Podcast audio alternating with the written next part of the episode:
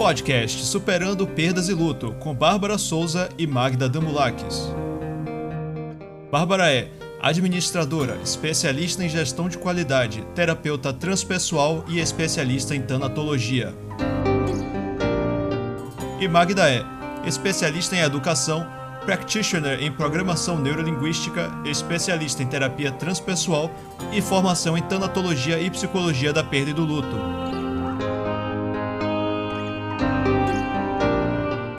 Trazemos hoje nosso podcast número 4 com a pergunta: Você sabe quando vai morrer?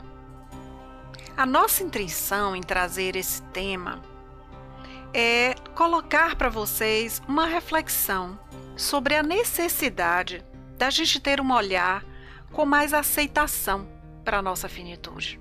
Não é mesmo, Bárbara? E você, como está hoje? Aqui, né, no nosso bate-papo com esse tema tão inquietante para a maioria das pessoas. Este é um tema que as pessoas, em geral, consideram muito difícil de ser abordado.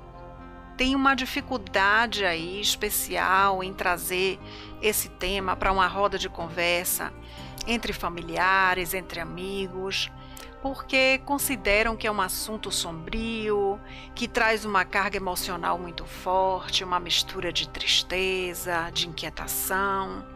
Então eu acredito que isso normalmente se deve a essa dificuldade que a maioria das pessoas tem em enxergar a morte como parte da vida. E com isso encarar que o fim chega para todo mundo e que a morte é um processo normal que todos nós vamos passar um dia. E é importante a gente ter essa conversa a respeito desses assuntos também. Porque a vida é isso, cíclica, temporária e traz a morte como parte dela. Porque a gente para e pensa, afinal, alguém pode saber quando vai morrer? É. Essa, essa, esse questionamento né, que nos instiga.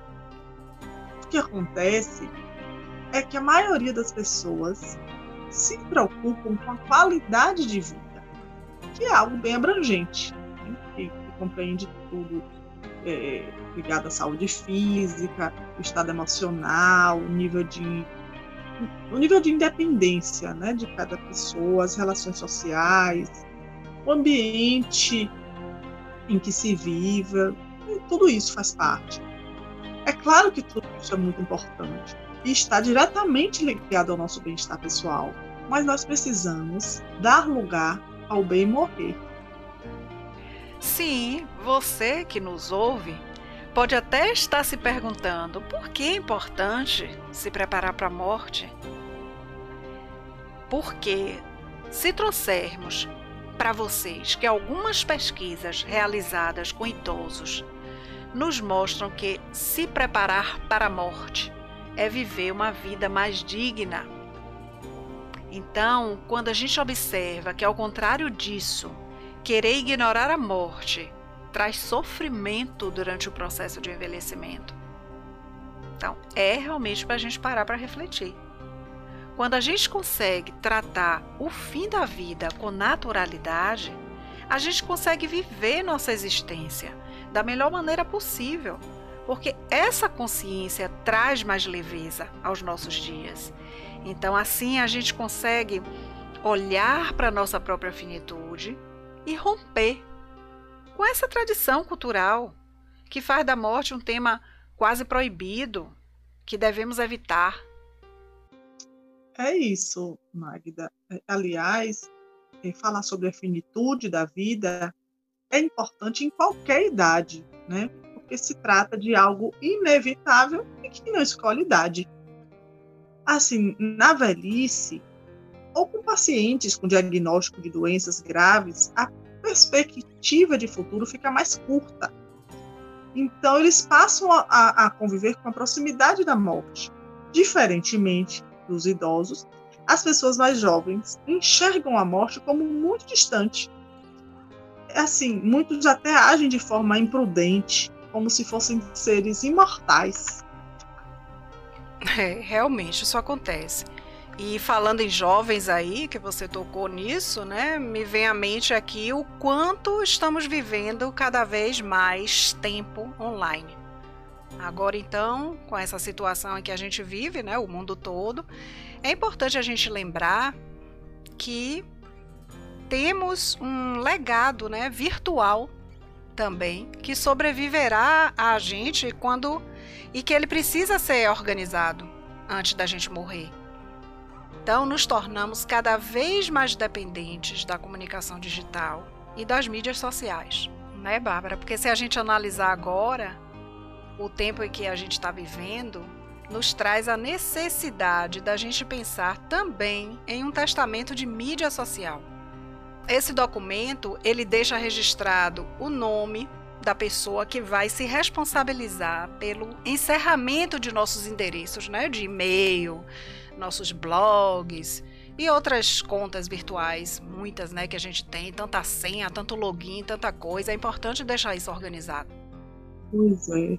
Quem é que pensa nisso, né? Essa pessoa, né, que se, que se encarregará também dos desejos do falecido com relação aos perfis das mídias sociais. Se o seu desejo é que cancele todos os perfis ou que os mantenha como recordação para os familiares e amigos terem acesso, né? E hoje, né? Hoje novas plataformas, ferramentas têm surgido para que as pessoas prestem homenagens.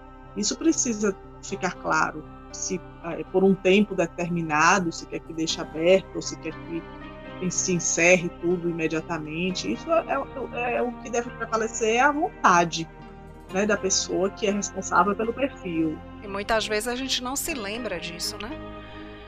É, há muitas atitudes né, que a gente pode que pode ajudar assim a trazer mais leveza nesse momento do fim. E o primeiro passo pode ser oportunizar uma conversa sobre o assunto com seus familiares. Será que você que nos ouve alguma vez já se deu a oportunidade de conversar sobre esse tema com sua família? Pois é, é muito importante que cada um de nós coloque as coisas que quer que sejam feitas nesse momento, né? Sim, partindo. Sim. E sabemos que não é fácil iniciar essa conversa tão necessária. É, realmente. A gente pode trazer até aqui algumas possibilidades que podem servir como facilitadoras, talvez, de um ponto de partida e de poder introduzir esse assunto junto com a família. Talvez, quem sabe, através de um livro, um filme, uma música, alguma coisa que possa trazer esse assunto, que esse assunto venha à tona e que possa oportunizar aí um início de conversa porque dessa forma possibilita que a pessoa possa organizar né, o que pretende deixar como legado. Sim, isso é, isso é importante, trazer esse assunto com leveza. E outra coisa, você já parou para pensar que guardamos muitas coisas que só dizem respeito a nós mesmos e que nem gostaríamos que outras pessoas tivessem acesso? Como assim, um diário? A gente, né, um diário que a gente guarda desde a adolescência, cheio de, né, de intimidades da alma, fotografias, é, cartões, mensagens, tantas coisas, tantas coisas assim que a gente tem guardadinho ali que é só nosso. Que tal a gente dar mais uma olhada para essas coisas, se desprender de uma vez, soltar tudo, né? Deixar ir, né? Desapegar. Certamente que essa atitude vai trazer uma grande leveza e a sensação de fechamento de ciclos, quando a gente se desapega dessas coisas que a gente guarda e que nem olha, passa anos e anos sem nem olhar. Né? Com certeza. E isso é tão importante, não é, Bárbara? É um exercício diário que a gente precisa fazer, aprender a desapegar. E você que nos escuta, pensa que tudo isso só serve para quem está vivendo seus momentos terminais? Pois dizemos que não. Afinal, você sabe quando vai morrer? Nós sabemos sua resposta. É claro que você não sabe. Porque ninguém sabe. a morte, apesar de ser inevitável, a gente nunca sabe o momento que ela chega. O momento dela é indeterminado. Então, essa indefinição do momento de cada um partir é que faz com que a gente deva viver conscientes de nossa finitude, para que a gente possa fazer escolhas, tomar atitudes sensatas enquanto a gente está aqui, enquanto a gente pode fazer isso. Não é, Bárbara? É. Afinal, a gente tem que observar isso. Por isso, estamos trazendo hoje essas reflexões.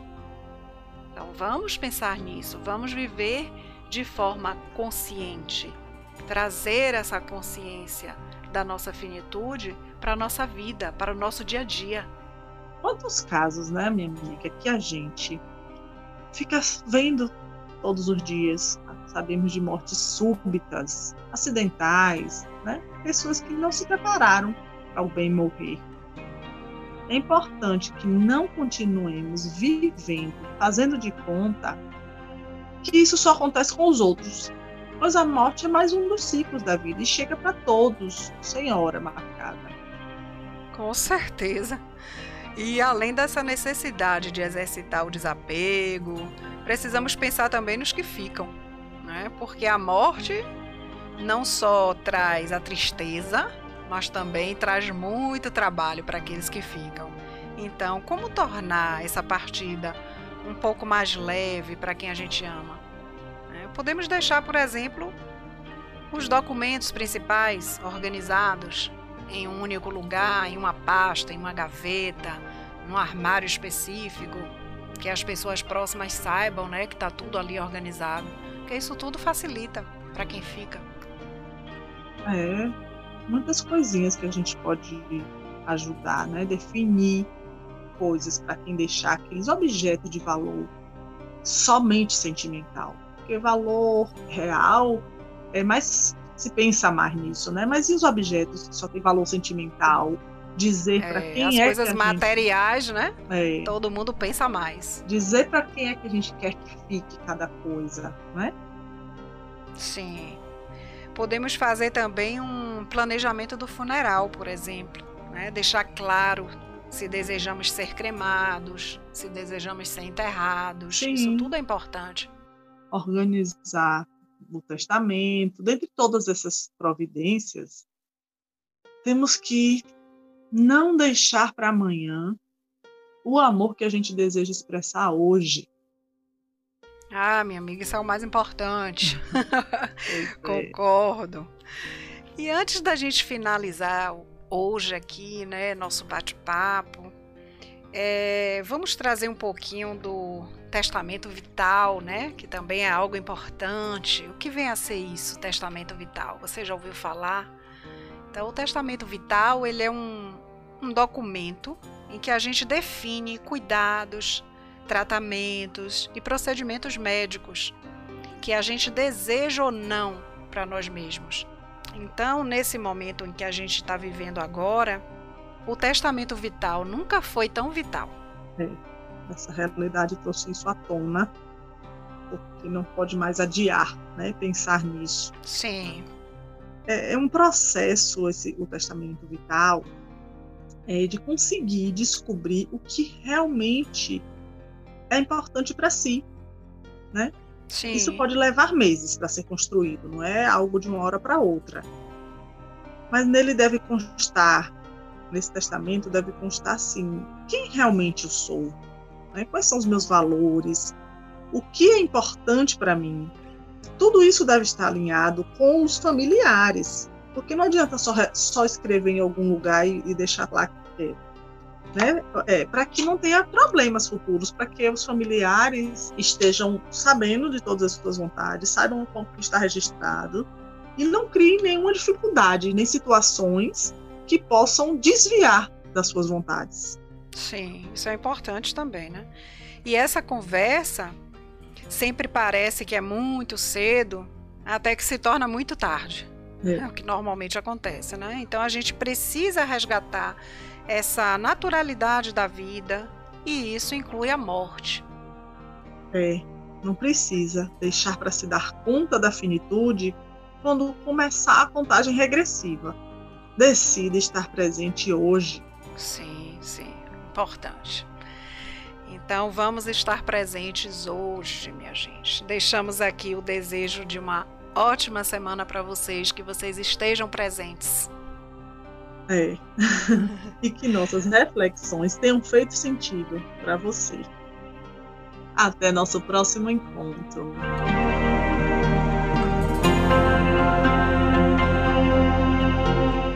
Acompanhe este trabalho no Instagram arroba perdasluto, arroba barbarasouza.terapeuta e arroba magdadamulakis. Envie seus comentários, sugestões ou dúvidas para o perdasluto.gmail.com ou pelo direct do Instagram. Conheça o grupo terapêutico de perdas e luto com link para inscrição na bio do Instagram. E siga o grupo do YouTube, se inscreva no canal.